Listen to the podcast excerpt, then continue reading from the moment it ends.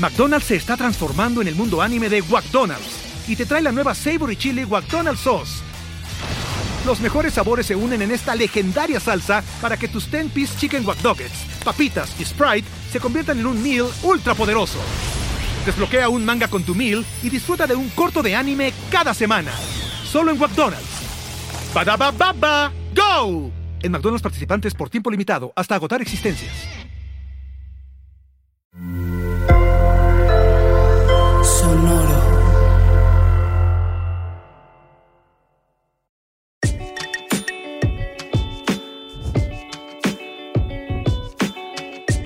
Esto es Mitos y Leyendas.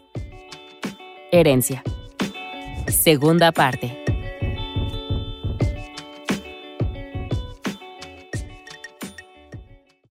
Todos en la aldea se sorprendieron al enterarse de la enfermedad de Casim y al día siguiente de su prematura muerte. Todo había sido muy rápido. El imán vino y encontró su cadáver perfumado y listo para el entierro, por lo que el difunto Casim recibió un funeral público, como correspondía a un hombre de su posición. También siguiendo las costumbres de la época, Ali Baba terminó heredando la casa de su hermano y la mayoría de sus posesiones. Quizá te preguntarás, ¿no le correspondían a la esposa de Casim? Bueno, parece que era costumbre que la viuda y los demás herederos recibieran cada quien una porción. Esto significaba que la esposa de Casim permanecería en la casa, y Ali Baba y su mujer también se mudarían. Y así, en cierto modo, Morgiana también se convirtió en la sirvienta de Ali Baba. El sobrino de Kasim incluso se hizo cargo de la tienda y por un tiempo las cosas se calmaron. Pero al sacar el cuerpo de su hermano de la cueva secreta, Ali Baba había alertado inadvertidamente a los 40 ladrones que alguien más conocía su secreto. Encontrar las cuerdas cortadas donde Kasim había estado colgado preocupaba a los ladrones. Si alguien se enterara de este lugar, podrían perderlo todo, Debían encontrar a quien conociera su secreto y silenciarlo. O silenciarla. O silenciarlos. Se encargarían de cualquier persona y cualquier cosa que pusiera su estilo de vida en juego. En serio, ¿quién tomaba cosas que no le pertenecían? Todos gritaron en unísono para demostrar su apoyo. Quien quiera que fuera, estaría acabado. El líder se subió a un baúl enjollado y anunció la convocatoria de voluntarios.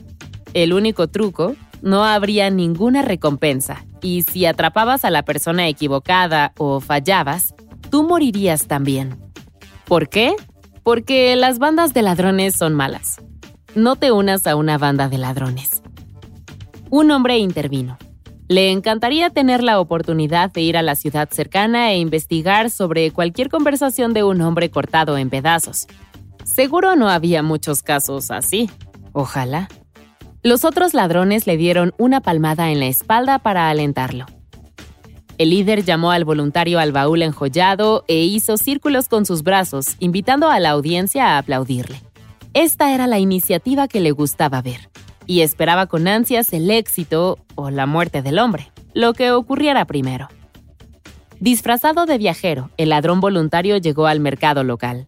Las multitudes significaban muchas conversaciones paralelas y planeaba llegar al fondo de esto si así fuera lo último que hiciera. Que de hecho, sí sería lo último que haría si no lo lograba. Marchó al primer puesto y comenzó a hacerle la plática a un hombre que cosía un zapato. Sí, era el viejo zapatero Baba Mustafa. El ladrón no pudo evitarlo. ¿No era Baba Mustafa un poco, ya sabes, viejo? Es decir, ¿cómo podía verlo suficientemente bien para coser un zapato a su edad? El zapatero se enderezó y dejó sus herramientas. ¿Un zapato? rió. Por favor, eso no era nada. Solo algunas semanas atrás había cosido un cuerpo entero. El ladrón hizo una pausa. Bueno, eso sería sin duda algo impresionante, pero tenía curiosidad. Coser un cuerpo en realidad requería buena vista, porque si lo piensas, no, olvídalo, no importa. ¿Dónde lo hiciste? El ladrón le deslizó una moneda de oro. Quizá esto puede refrescar tu memoria, tanteó. Baba Mustafa suspiró larga y lentamente. Le encantaría otra pieza de oro, pero le habían vendado los ojos de ida y vuelta. No podría decir dónde había sido aunque lo intentara. El ladrón pensó un momento antes de que se le ocurriera una idea. Por otra moneda de oro, Baba Mustafa se dejó vendar los ojos en el lugar exacto en que Morgiana lo había hecho. A partir de ahí, volvió sobre sus pasos lo mejor que pudo, hasta que, de alguna manera, terminó en la antigua casa de Casim. El ladrón le arrancó la venda de los ojos y le preguntó al zapatero si era ahí. Bueno, de nuevo me vendaron los ojos, entonces no lo sé, dijo Baba Mustafa lentamente. Pero tomaré la moneda de oro. Gracias. Y así el zapatero se alejó alegremente. Era una locura. El ladrón lo sabía. ¿Cuáles eran las probabilidades? De ninguna manera ese viejo zapatero había trazado sus pasos perfectamente de un camino tomado hace semanas y sin mirar. Increíble. Discretamente, el ladrón hizo una pequeña marca en la puerta con un trozo de tiza y se escabulló. Más tarde, Morgiana regresaba del mercado cuando notó una mancha en la puerta. ¡Qué molesto! Acababa de limpiarla esta mañana.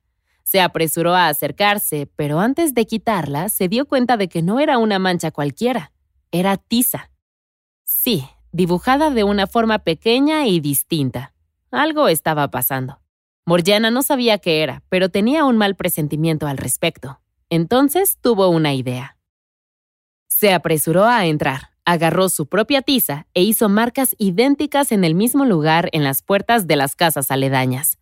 Alguien probablemente estaba tratando de localizar la propiedad, y de esta manera no sería tan fácil. No mientras ella estuviera ahí, al menos. Esa noche, el ladrón líder y el ladrón voluntario se quedaron en las sombras, mirando la casa marcada.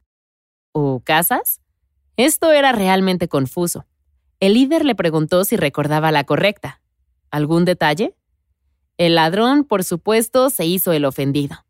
Honestamente no se podía esperar que recordara todas las casas, o una casa en particular de la que dependía su vida. Ok, sí, tienes razón, dijo el capitán. No estaba enojado, estaba decepcionado de que el ladrón no pudiera ser de confianza. Y así llevó la cabeza del hombre al campamento en las afueras de la ciudad como advertencia a los demás. Lo que sigue es exactamente lo mismo. Otro voluntario se encuentra con Baba Mustafa, quien está muy orgulloso de su capacidad para coser cuerpos y lo saca en cada conversación. Ya sabes, como ese amigo que todos tenemos. Una vez más, Morgiana replica cada marca. Cuando rasparon una parte de la pared de la casa, ella hizo lo mismo en todo el barrio. Por fin, el líder de los ladrones decidió que debía tomar el asunto en sus propias manos. Fue al mercado y se encontró con Baba Mustafa, el autoproclamado cosedor de cuerpos. Como siempre, guió al ladrón a la casa, excepto que esta vez el ladrón se acordó de qué casa era. Era solo una casa después de todo. Incluso tenía una dirección. Supongo que por eso era el líder de la banda. Consideró irrumpir en ese mismo momento, pero al no saber nada sobre lo que había en el interior, esperó. ¿Quién sabía cuánta gente había adentro? O si tenían guardias armados. Esperar sería lo mejor. Además, podría usar el tiempo para decidir cómo agradecer adecuadamente a quien viviera ahí por robar su cueva. Y entonces diseñó un plan. Al día siguiente, un comerciante de aceite llegó a la casa con 38 grandes contenedores. Llamó a la puerta y Ali Baba respondió. ¡Wow! ¡Qué conveniente! Se acababa de averiar la herradura de su caballo justo afuera. ¿Podría Ali Baba ayudarlo? ¿Quizás alojarlo por la noche? Se iría tan pronto como pudiera llegar al mercado. Queriendo mantener a flote el negocio de su difunto hermano, Ali Baba recibió al gran comerciante de aceite con los brazos abiertos. Estaría feliz de albergar al forastero. Además, quizá podrían llegar a un acuerdo con su mercancía. Morgiana y varios otros sirvientes empezaron a sacar los contenedores de aceite al espacioso terreno de atrás. Pero había algo extraño. Uno de ellos se derramó como esperaban, pero los demás, los otros eran muy pesados. Algo estaba mal. Esa noche el comerciante visitante fue muy agradable. Era educado, aunque el timbre de su voz le recordó a Ali Baba a uno de los ladrones que había escuchado en la cueva secreta. Hmm, Probablemente solo era una coincidencia. Cuando llegó el momento de irse a dormir, el comerciante solicitó una habitación con vista al patio trasero, ya sabes, para vigilar su inversión. Y así la familia se fue a la cama. Con la puerta cerrada, el líder de los bandidos se quitó la ropa de comerciante y sacó sus cuchillos. Este tonto, Ali Baba, no tenía a nadie aquí más que a su esposa, su hijo, su cuñado y un puñado de asistentes. Su banda se divertiría con este trabajo. Incluso podrían recuperar su oro perdido. Esperaría un par de horas más, solo para estar seguro, y luego les indicaría a los 37 hombres que quedaban que hicieran lo suyo. Pero no era el único que seguía despierto. Morgiana tenía la sensación de que algo andaba mal con los contenedores de afuera. Se había deslizado al aire frío de la noche y los inspeccionó uno por uno. Entonces escuchó una voz. Espera, ¿ya es hora? ¿Deberíamos salir?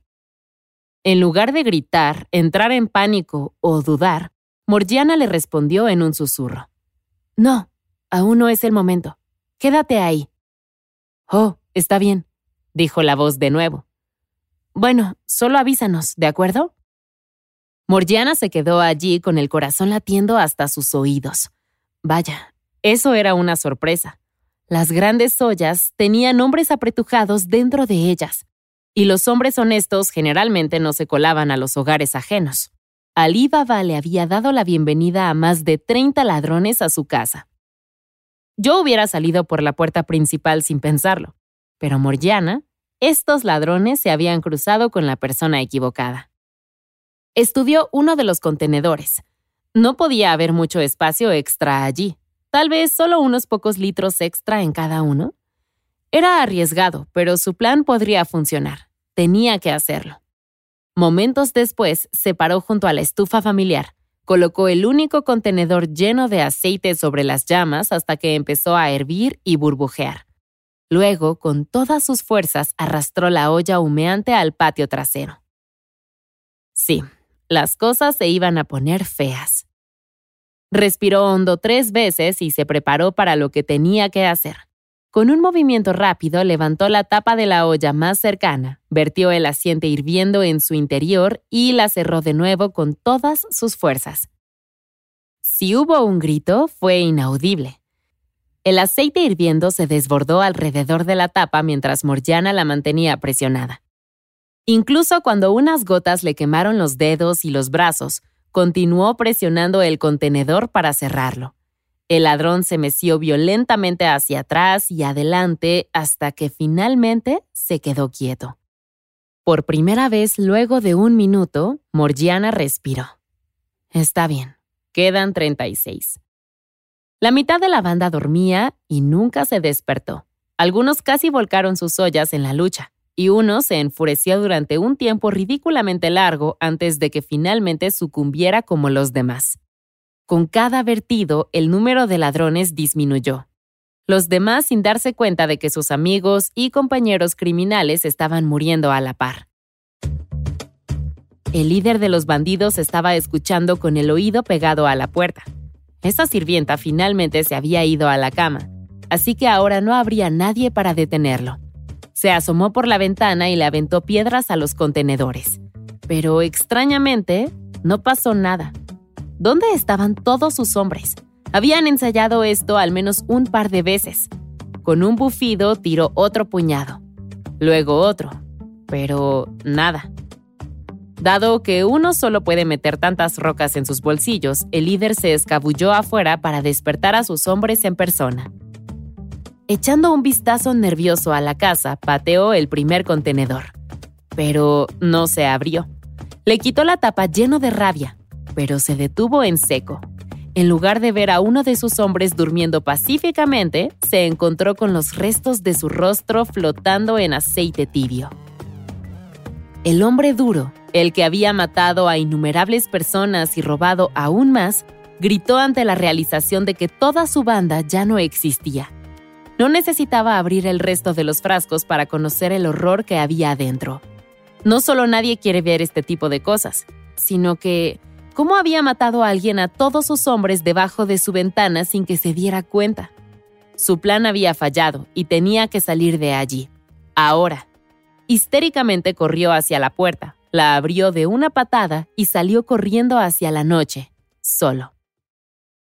Al volver del baño a la mañana siguiente, Ali Baba notó la cerradura de la puerta rota, oh, y también el marco, y en general hecha pedazos. Debería arreglar eso. Pasó junto a los contenedores y notó el aceite derramado aquí y allá. Hablaría con los sirvientes sobre eso. Morgiana lo estaba esperando, pero ella sabía lo de la cerradura y el marco y la mayor parte de la puerta rota.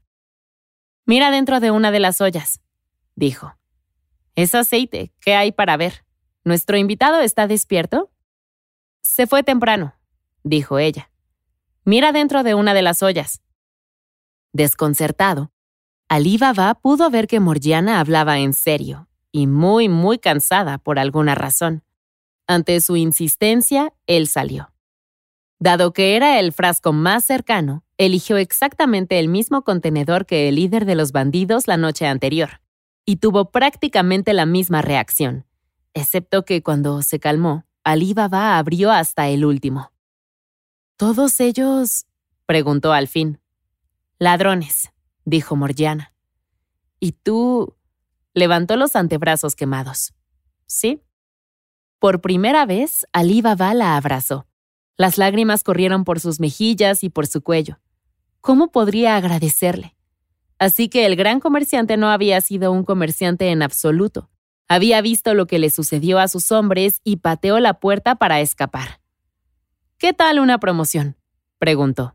Ah, y una cosa más. Como unos Walter White y Jesse Pinkman medievales, Ali Baba y Morgiana enterraron los contenedores de sus enemigos disueltos en el desierto en secreto. A su alrededor, la gente se sorprendió gratamente de que, de repente, el pueblo era mucho más seguro para viajeros y comerciantes. Y a pesar de que Ali Baba había perdido a su hermano en el camino, finalmente parecía que todo había terminado, aunque contrató a algunos guardias de seguridad para estar seguros. También entregó el negocio de Casim a su hijo, quien demostró ser mucho más talentoso. Incluso había encontrado un nuevo socio, quien los acompañó durante la cena esa misma noche. En honor a su presencia, Morgiana realizó una hábil y elaborada coreografía con su espada como entretenimiento. En algunos lugares, un baile de espadas era como una batalla simulada, en otros, un tipo de entrenamiento militar o un simple baile con una espada como accesorio. Esto último es lo que hacía Morgiana. La espada no estaba destinada a ser utilizada en absoluto. Entonces puedes imaginar la sorpresa en el rostro de Ali Baba, su esposa y su hijo, cuando la espada atravesó el pecho del nuevo socio comerciante. El hombre soltó una risita y cayó boca abajo sobre la mesa, muerto. Con los ojos muy abiertos, Ali Baba gritó a sus guardias. Pero Morgiana ya estaba sacando la espada del cuerpo, mientras le arrancaba la peluca al muerto y lo apartaba de la mesa. Abrió su túnica y reveló una daga en el interior. Una daga que estaba a punto de sacar momentos antes de la sorpresa. Todos en la habitación jadearon. Este era el líder de los bandidos, explicó Morgiana. Ella había reconocido su voz y la forma en que quería que le prepararan la comida. Había vuelto para vengarse y ella los había salvado a todos. Ali Baba estaba asombrado. Morgiana había salvado la vida y el honor de la familia tres veces seguidas. Tenía que mostrar su aprecio de alguna manera.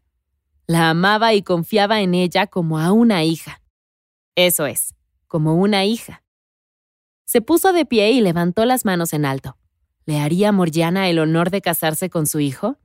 El hijo empezó a decir algo, pero Ali Baba lo apartó. Él, por supuesto, era un adulto y podía hacer lo que quisiera, pero si valoraba el consejo de su padre, debía casarse con esta mujer. En serio, ella era increíble. Valoraba los consejos de su padre, por lo que se volvió hacia Morgiana con una mirada inquisitiva. ¿Se casaría con él? Al final se casaron y llegaron a amarse el uno al otro. Juntos tuvieron muchos hijos y manejaron el negocio de Casim. Cuando Ali Baba alcanzó la vejez y estaba a punto de morir, los llevó a la cueva oculta, compartió la contraseña mágica y reveló el valor de las riquezas. Los descendientes del hijo de Ali Baba y de Morgiana usaron el dinero con prudencia y sabiduría. Nunca fueron codiciosos y vivieron con honor durante generaciones, dando un buen uso a todas las ganancias mal habidas. La criatura de esta semana es Nix, una sirena de agua dulce del folclore de Escandinavia, Alemania y Suiza. Esta es una hermosa sirena que atrae a los hombres al río con sus artimañas, o un hermoso centauro que atrae a mujeres al río con sus artimañas. De cualquier manera, ten cuidado. La buena noticia es que hay formas de evitar que te maten. Los regalos. Un poco de vodka, tabaco o lo más delicioso y sustancial de todo, tres gotas de sangre. Esto debería mantenerlos a salvo bajo el agua. En la mayoría de las versiones atraen a la gente a su perdición y no tenemos idea de por qué. Sin embargo, las declaraciones generales son peligrosas y debes saber que algunos dedican su vida en alejar a los marineros de las rocas. De cualquier manera, en ambas versiones se transforman. Los hombres se convierten en heno y las mujeres en criaturas brujiles con ojos, cabellos y dientes verdes. Al igual que la leyenda de El niño cambiado, estas criaturas dejan a sus pequeños bebés verdes en el lugar de bebés humanos sanos. También les apetece ir al mercado en forma humana, aunque los flecos de sus prendas chorrean agua. Entonces, si ves a alguien en el supermercado con ropa mojada, Puede que sea un cambiaformas asesino o solo alguien que se quedó atrapado en una tormenta.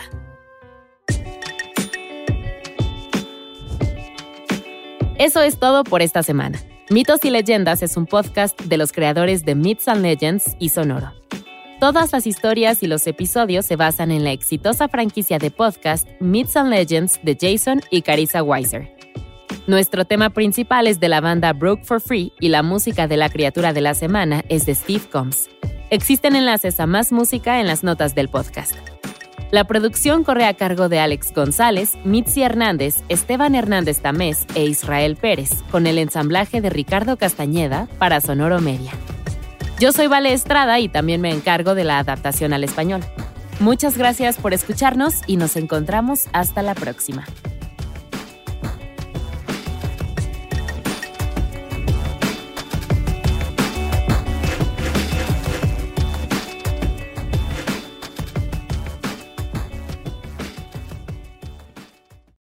Lucky Land Casino asking people what's the weirdest place you've gotten lucky? Lucky? In line at the deli, I guess? Aha, in my dentist's office. More than once, actually. Do I have to say? Yes, you do. In the car before my kids' PTA meeting. Really? Yes. Excuse me, what's the weirdest place you've gotten lucky? I never win and tell. Well, there you have it. You can get lucky anywhere playing at LuckyLandSlots.com. Play for free right now. Are you feeling lucky? No purchase necessary. Void where prohibited by law. 18 plus. Terms and conditions apply. See website for details.